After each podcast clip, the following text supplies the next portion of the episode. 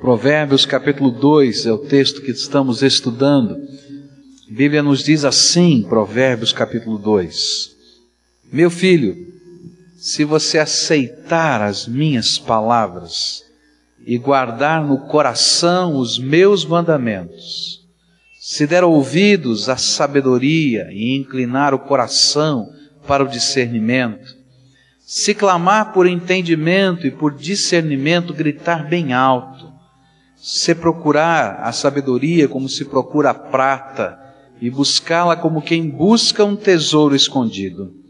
Então, você entenderá o que é temer o Senhor e achará o conhecimento de Deus. Pois o Senhor é quem dá sabedoria, de sua boca procedem o conhecimento e o discernimento. Ele reserva a sensatez para o justo como um escudo protege quem anda com integridade, pois guarda a vereda do justo e protege o caminho dos seus fiéis. E então você entenderá o que é justo, direito e certo, e aprenderá os caminhos do bem. Pois a sabedoria entrará em seu coração, e o conhecimento será agradável à sua alma o bom senso guardará e o discernimento protegerá. A sabedoria o livrará do caminho dos maus, dos homens de palavras perversas, que abandonam as veredas retas para andarem por caminhos de trevas. Têm prazer em fazer o mal, exultam com a maldade dos perversos, andam por veredas tortuosas e no caminho se extraviam. Ela também o livrará da mulher imoral, da pervertida que seduz com as suas palavras, que abandona aquele que desde a juventude foi o seu companheiro e ignora a aliança que fez diante de Deus. A mulher imoral se dirige para a morte, que é a sua casa, e os seus caminhos levam às sombras. Os que a procuram jamais voltarão, nem tornarão a encontrar as veredas da vida.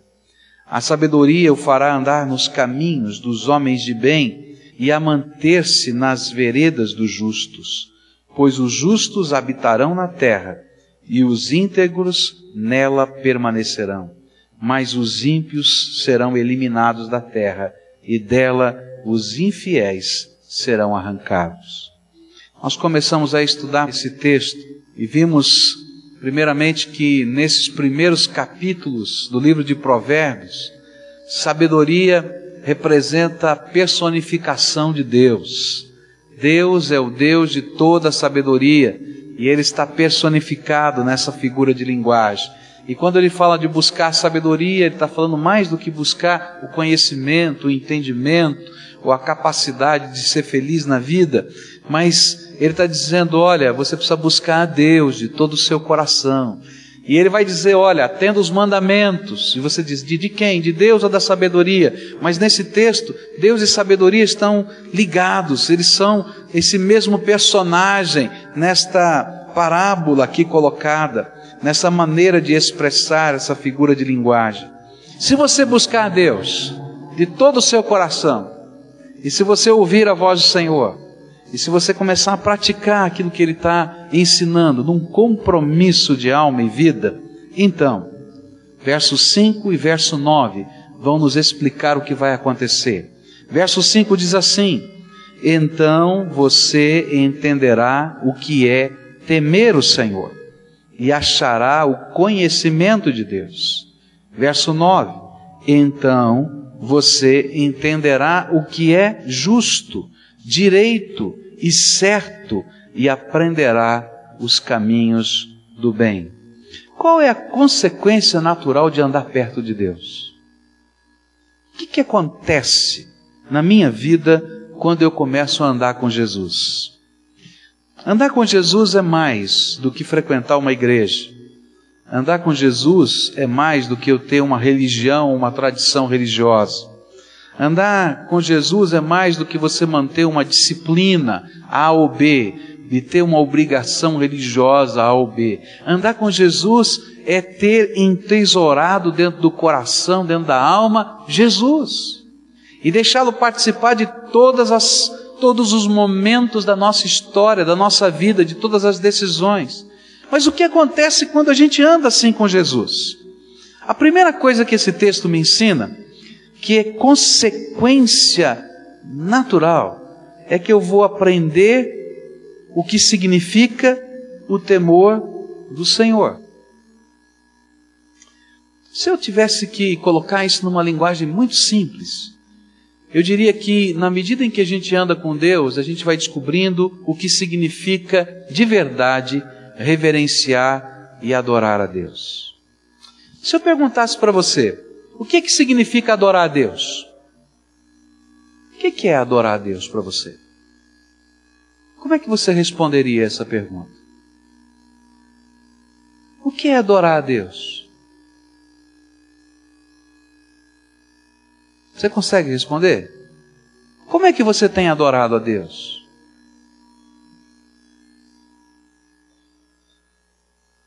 O que a Bíblia está me dizendo é que na medida em que eu vou andando com Deus, eu vou conhecendo quem Ele é, vai nascendo dentro do meu coração um discernimento. Vai nascendo dentro do meu coração um entendimento da grandeza, do poder, da sabedoria e da presença de Deus. E na medida em que eu vou entendendo estas coisas, há uma reação dentro de mim. E a reação é reverência. A reação é adoração. A reação é a gente reconhecer que a gente é criatura pequenina diante da grandeza desse Deus tremendo, maravilhoso, mas esse Deus nos ama, Ele está aqui e a gente não sabe como responder. E a gente então, reverentemente, se dobra e se coloca nas mãos dele e adora, às vezes em palavras, adora, às vezes em gestos, adora às vezes em atitudes, mas o importante é que o sentimento diferente nasce dentro de nós. É o sentimento de reverência e de adoração, e que a Bíblia chama de temor do Senhor.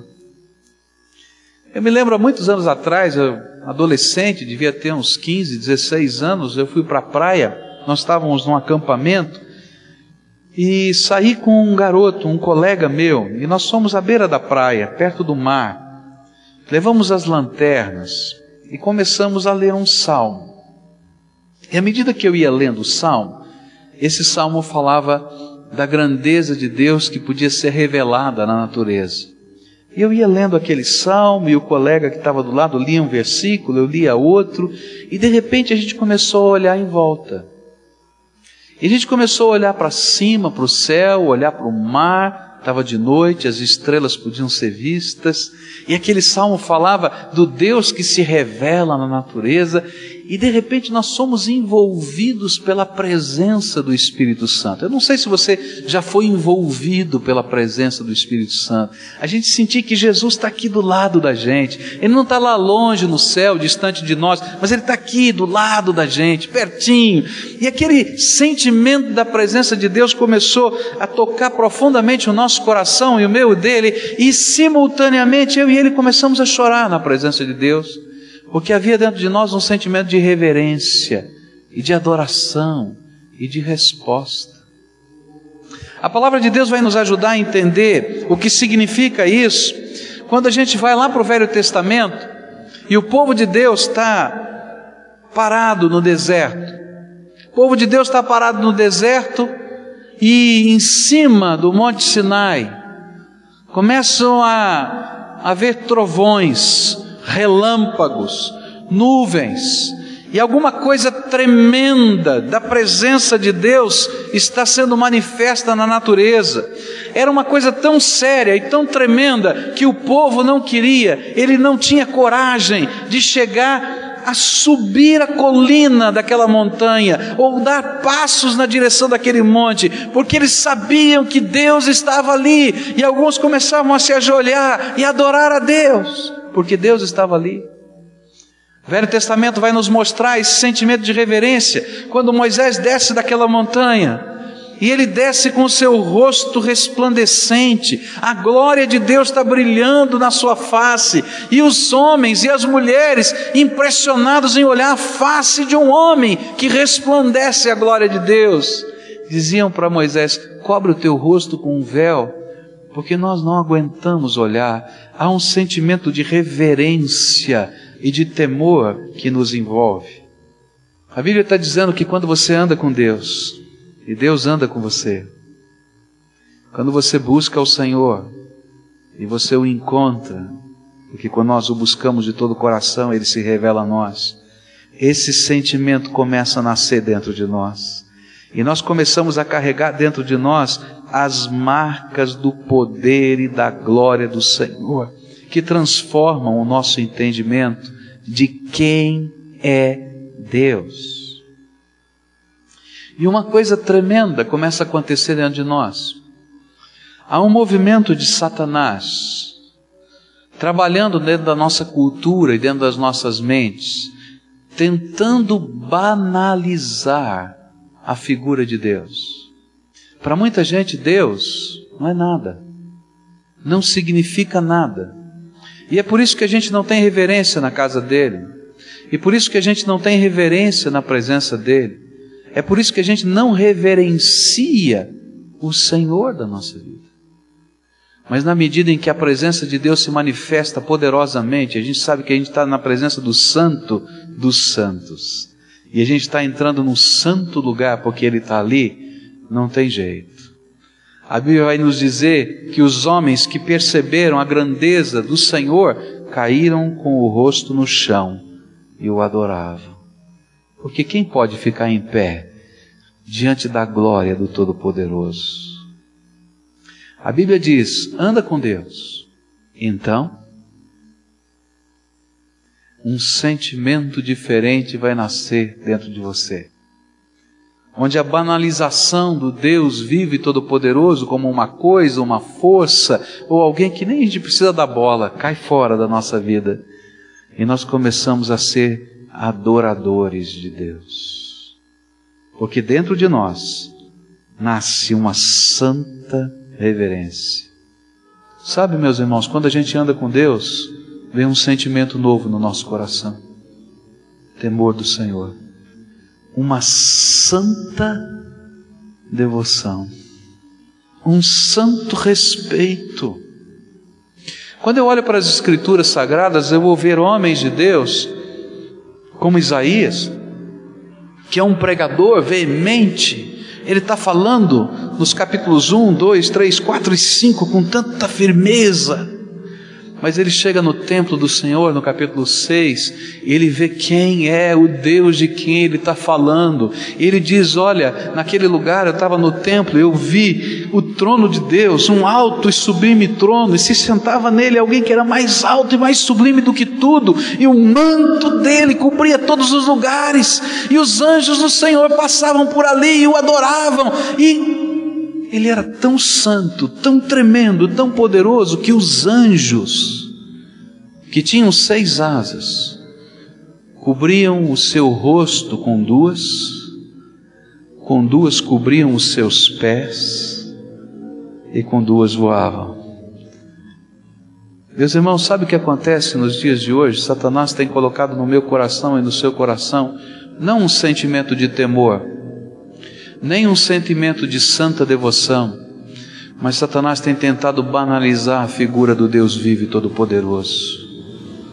Mas na medida em que você anda com Deus, Sabe por que, que você tem alegria, às vezes, de dizer não para o pecado? Sabe por que você tem alegria de dizer Deus me ajuda porque eu quero ser liberto disso, daquilo? Porque dentro de você existe a percepção de que aquele que anda com você, que aquele que o abençoa, que aquele que conduz a sua vida, que aquele fala, que fala com você é o Todo-Poderoso, o Senhor dos céus e da terra. E não dá para a gente viver outra coisa a não ser uma santa devoção que só o adorador tem. Se você buscar o Senhor de verdade, então você vai ser adorador. Adorador não é aquele que carrega uma imagem nas costas. nem aquele que rala os seus joelhos subindo escadarias. Adorador é aquele que se queda aos pés do Todo-Poderoso para honrá-lo com a sua vida, com o seu tudo, e faz isso com prazer, porque reconhece a quem ele está adorando. É o Senhor da nossa vida. É interessante que quando nós caminhamos com Deus assim, esse sentimento de reverência e adoração, que é chamado temor do Senhor, ele vem sobre nós, porque não somente entendemos quem é Deus, mas entendemos quem nós somos. Uma outra artimanha de Satanás na nossa vida é semear a ideia de que nós somos deusezinhos. Como nós gostamos dessa ideia, né? Nós somos poderosos. Você pode tudo o que você quiser se você mentalizar. Mentaliza aí. A tua mente é poderosa. Você pode fazer qualquer coisa. Olha, você tem uma força e uma energia tão grande dentro de você. Não são essas mensagens que a gente ouve hoje? Mas quando a gente olha para a grandeza de Deus, a gente vai entender o que o Velho Testamento tem a nos dizer quando numa das expressões, lá num dos profetas, ele diz assim: Ó oh, vermezinho de Jacó. Eu, quando era adolescente, eu li aquele texto e dizia: Mas que troço danado, está me chamando de verme, de minhoca, sei lá o quê. Não gostei dessa ideia. Mas sabe o que o autor sagrado estava dizendo? Esse Deus que eu adoro é tremendo. Quem sou eu diante dele? Mas apesar de eu não ser nada diante dele, ele me ama. E Ele revela a sua glória para mim. Por isso eu sou um adorador. Porque Ele me deu um privilégio tremendo. Que privilégio poder andar com Ele.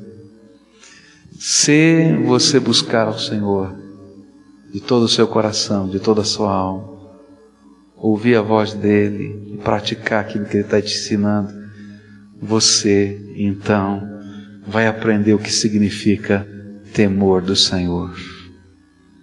Se você buscar o Senhor de todo o seu coração, com toda a tua força, com todo o entendimento, e andar com Ele, então,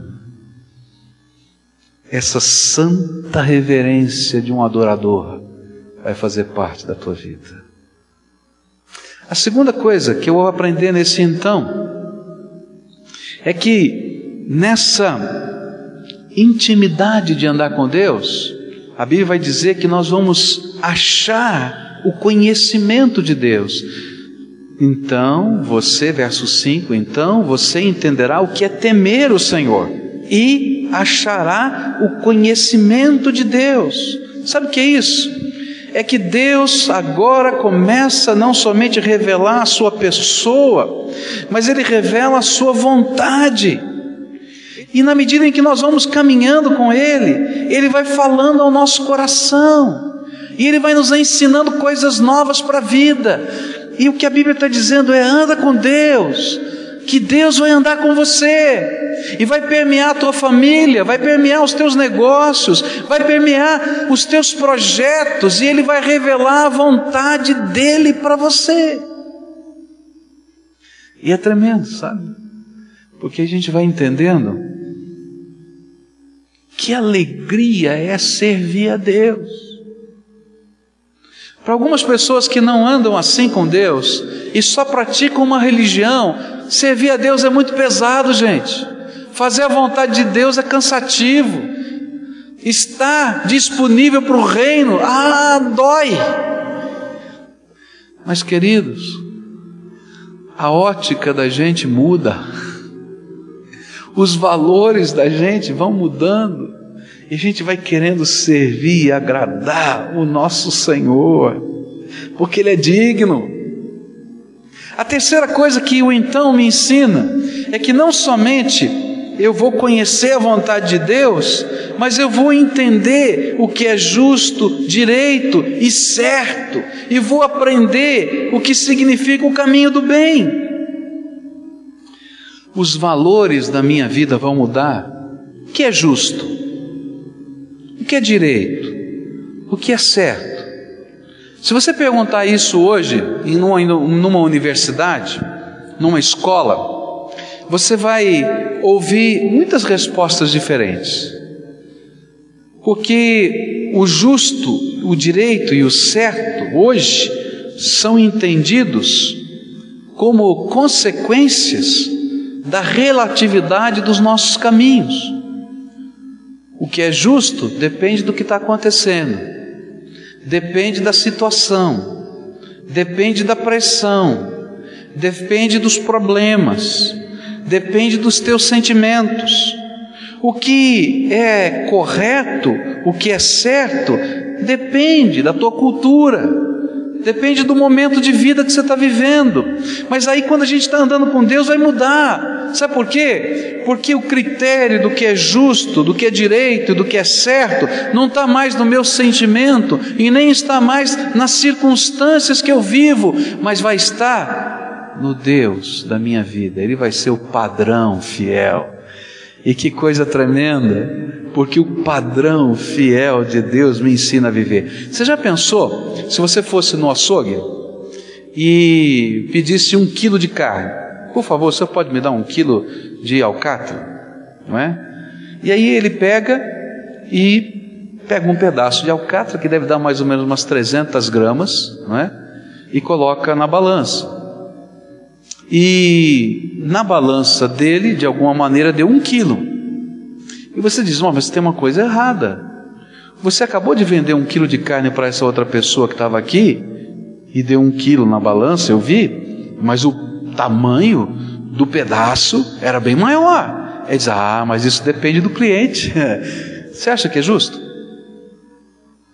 Mas é assim que a gente vive. O que a gente está dizendo é justo dependendo de quem? Está do lado de cada balança. E assim a gente está vivendo a vida. Mas Deus está dizendo, sabe, eu vou te ensinar o que é justo, porque eu vou ser a balança, e um quilo vai ser sempre um quilo.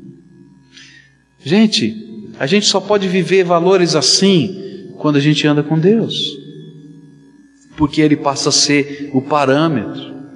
E o gostoso disso é que a gente vai aprender a viver isso com naturalidade, a viver o que agrada a Deus com prazer, porque nós estamos vivendo a prática do bem como um estilo de vida, porque o Deus da minha vida faz parte de todas as áreas da vida.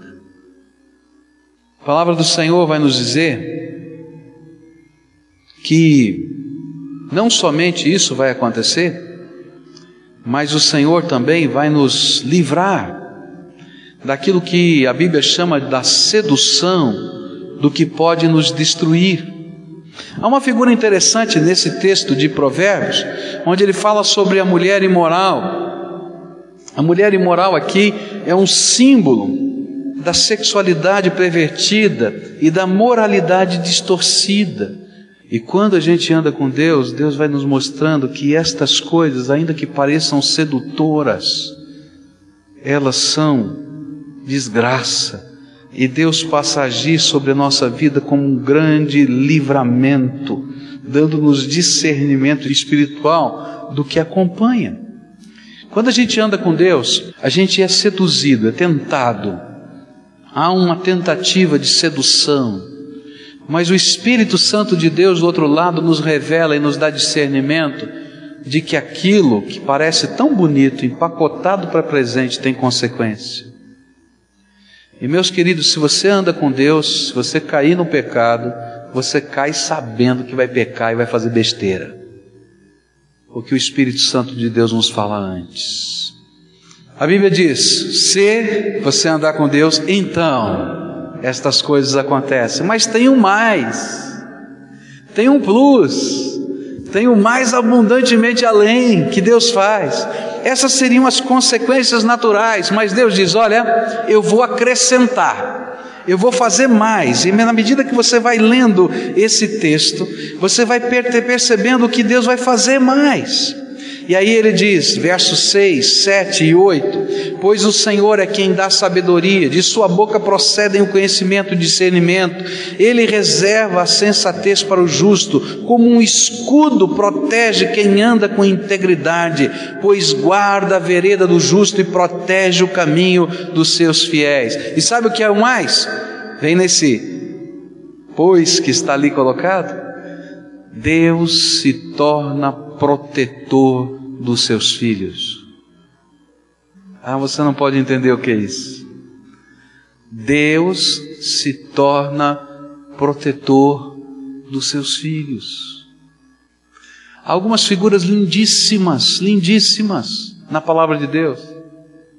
A palavra de Deus nos profetas do Velho Testamento diz que Deus olha para nós como se fôssemos a menina dos seus olhos. E porque nós somos a menina dos seus olhos, Ele coloca um muro de fogo ao redor dos seus filhos. A palavra de Deus diz assim: O anjo do Senhor se acampa ao redor daqueles que o temem e os livra. A palavra de Deus está cheia de figuras de Deus sendo protetor. Você anda com Ele, Ele coloca a mão de graça sobre nós.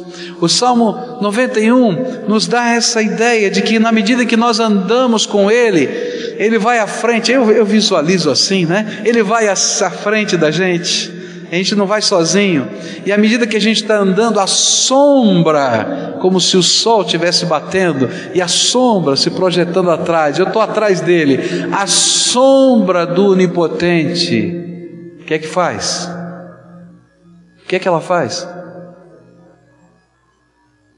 É tremendo, não é? Nós estamos guardados, protegidos, livrados. é o mais de Deus. Deus poderia dizer: Olha, você me conhece, anda comigo, não é? Conhece o meu poder, a minha glória. Que coisa maravilhosa, mas ele diz: Não, você é meu. O Senhor Jesus disse que aqueles que se aproximam dele de modo nenhum serão lançados fora. A palavra de Deus nos diz que Ele tem o um nome, o meu nome, o seu nome gravado na palma da mão. A palavra de Deus diz que as igrejas do Senhor, lá no livro do Apocalipse, são as estrelas que Deus, que Jesus segura na sua mão. E a ideia de segurar não é somente de dar a mão, mas de proteger, de guardar. Estão guardados na mão do onipotente Deus. Anda com Deus. Anda com Deus. Você vai ser um adorador. Você vai viver um novo estilo de vida, mas a proteção do Senhor vai estar como graça sobre a tua vida. É graça, é o mais de Deus. Tem mais. Provérbios vai nos dizer que Ele vai colocar em nós uma nova natureza, uma nova capacidade de perceber a vida, um novo discernimento. E sabe o que é isso? É fruto desse Deus que nos ensina e que da Sua boca procede o discernimento e o conhecimento. Ele vai transformar a nossa natureza quebrada, arrebentada, pecadora, sem esperança sem futuro, numa natureza transformada que recebeu a infusão da graça e da santidade de Deus através do seu Espírito. Uma das coisas mais tremendas é a gente ouvir testemunhos. Eu gosto de ouvir testemunhos. Quando as pessoas começam a contar o que Jesus está fazendo nas suas vidas e começam a contar a sua história e quantas vezes eu vejo essa nova natureza que é espiritual revelada na vida dessas pessoas, vidas arrebentadas, quebradas, sem esperança, sem jeito, sem futuro, sem caminho, sem nada, e de repente Deus, Jesus entrou e fez uma diferença tão grande, tão tremenda, tão poderosa. Milagre. E essa nova natureza que está aqui dentro flui para fora. Anda com Jesus. Anda com Jesus. plus, o mais abundantemente, o mais de Deus, é que Ele está derramando pela Sua graça a nova natureza. Sabe o que é isso? Às vezes a gente não entende o que é a nova natureza.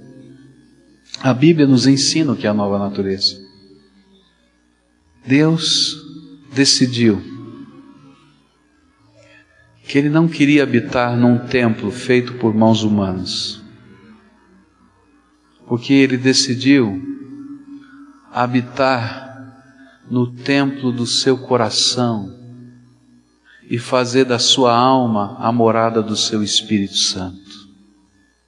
E aí ele vem e inunda nossa alma com a sua graça, com a sua presença, com o seu poder, com o seu espírito.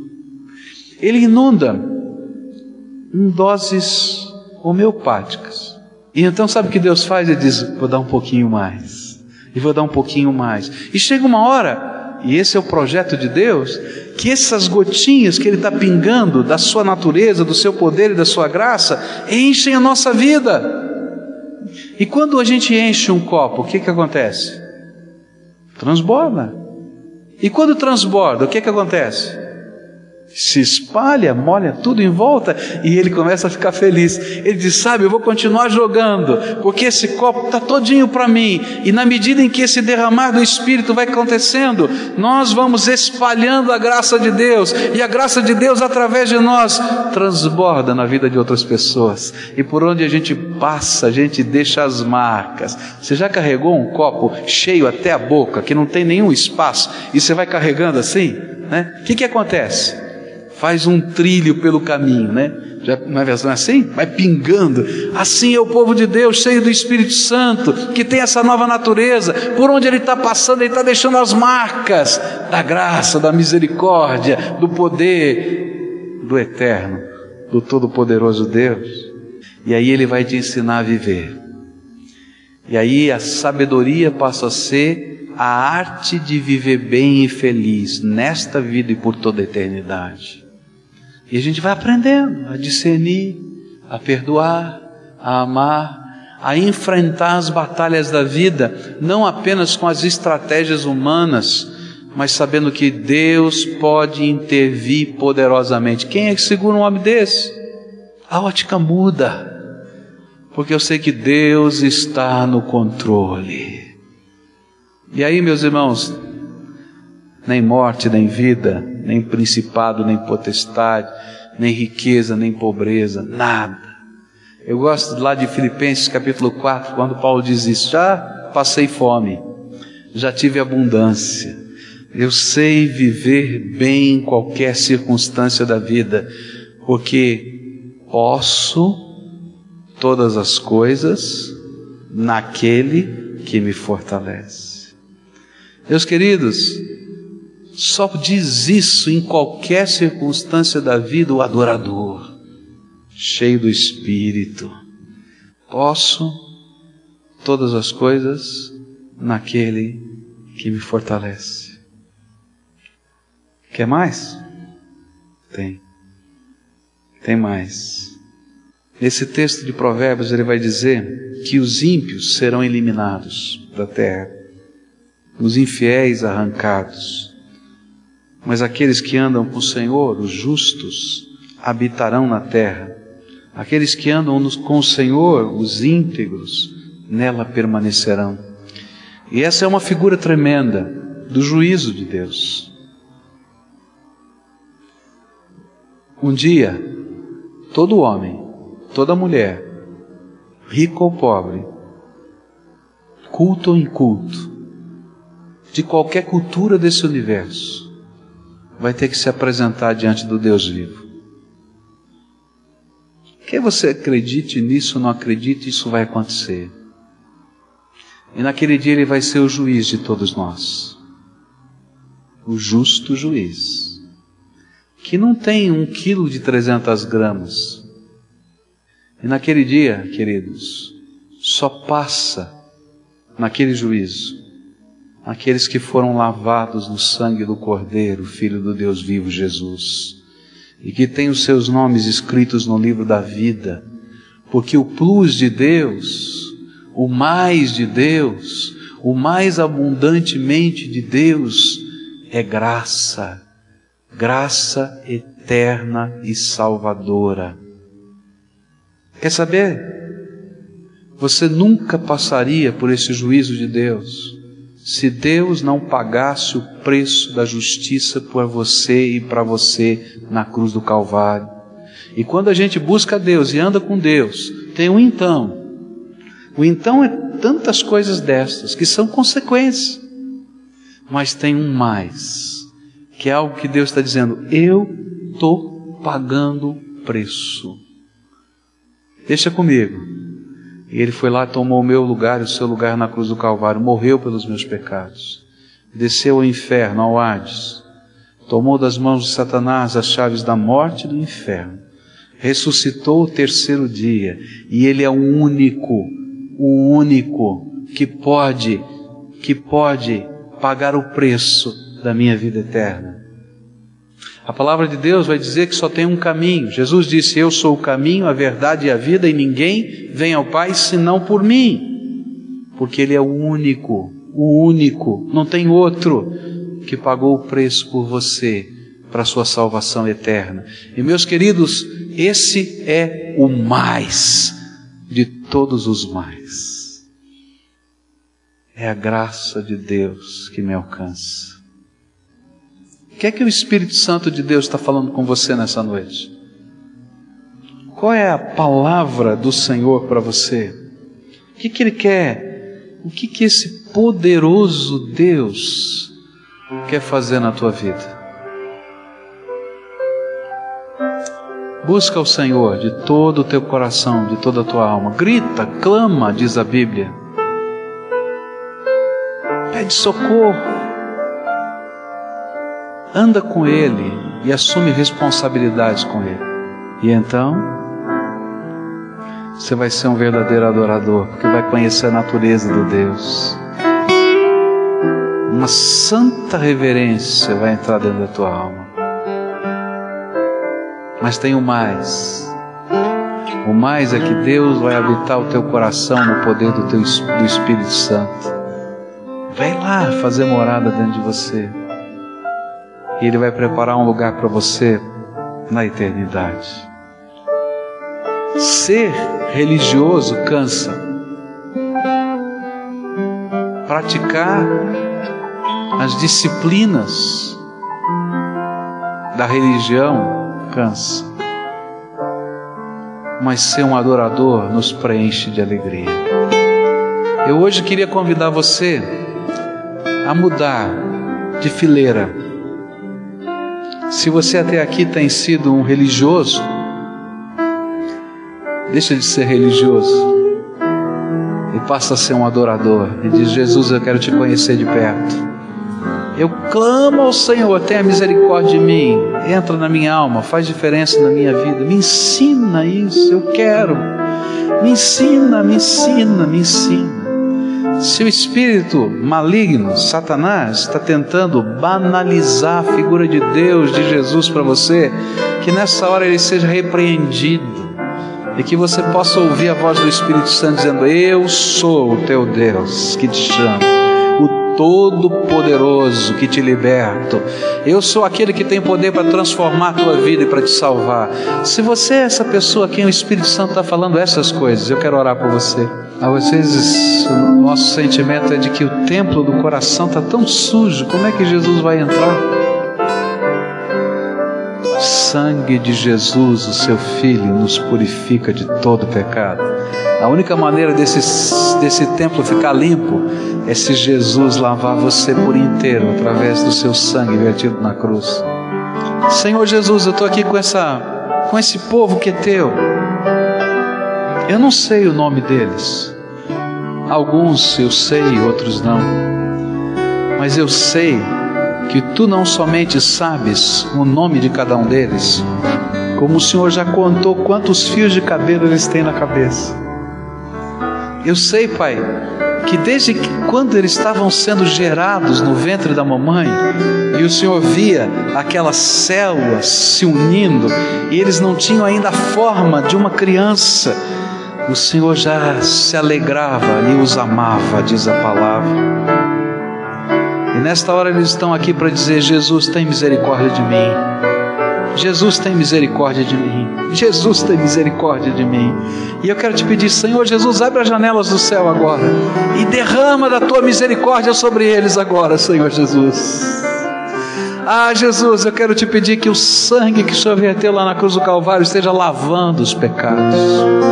Mas eu quero te pedir que apenas a casa do coração não fique limpa, varrida e adornada, senão ela vai ficar perturbada outra vez. Mas vem com o teu Espírito Santo e inunda essas vidas, transborda essas vidas, manifesta o teu poder, Senhor, sobre eles.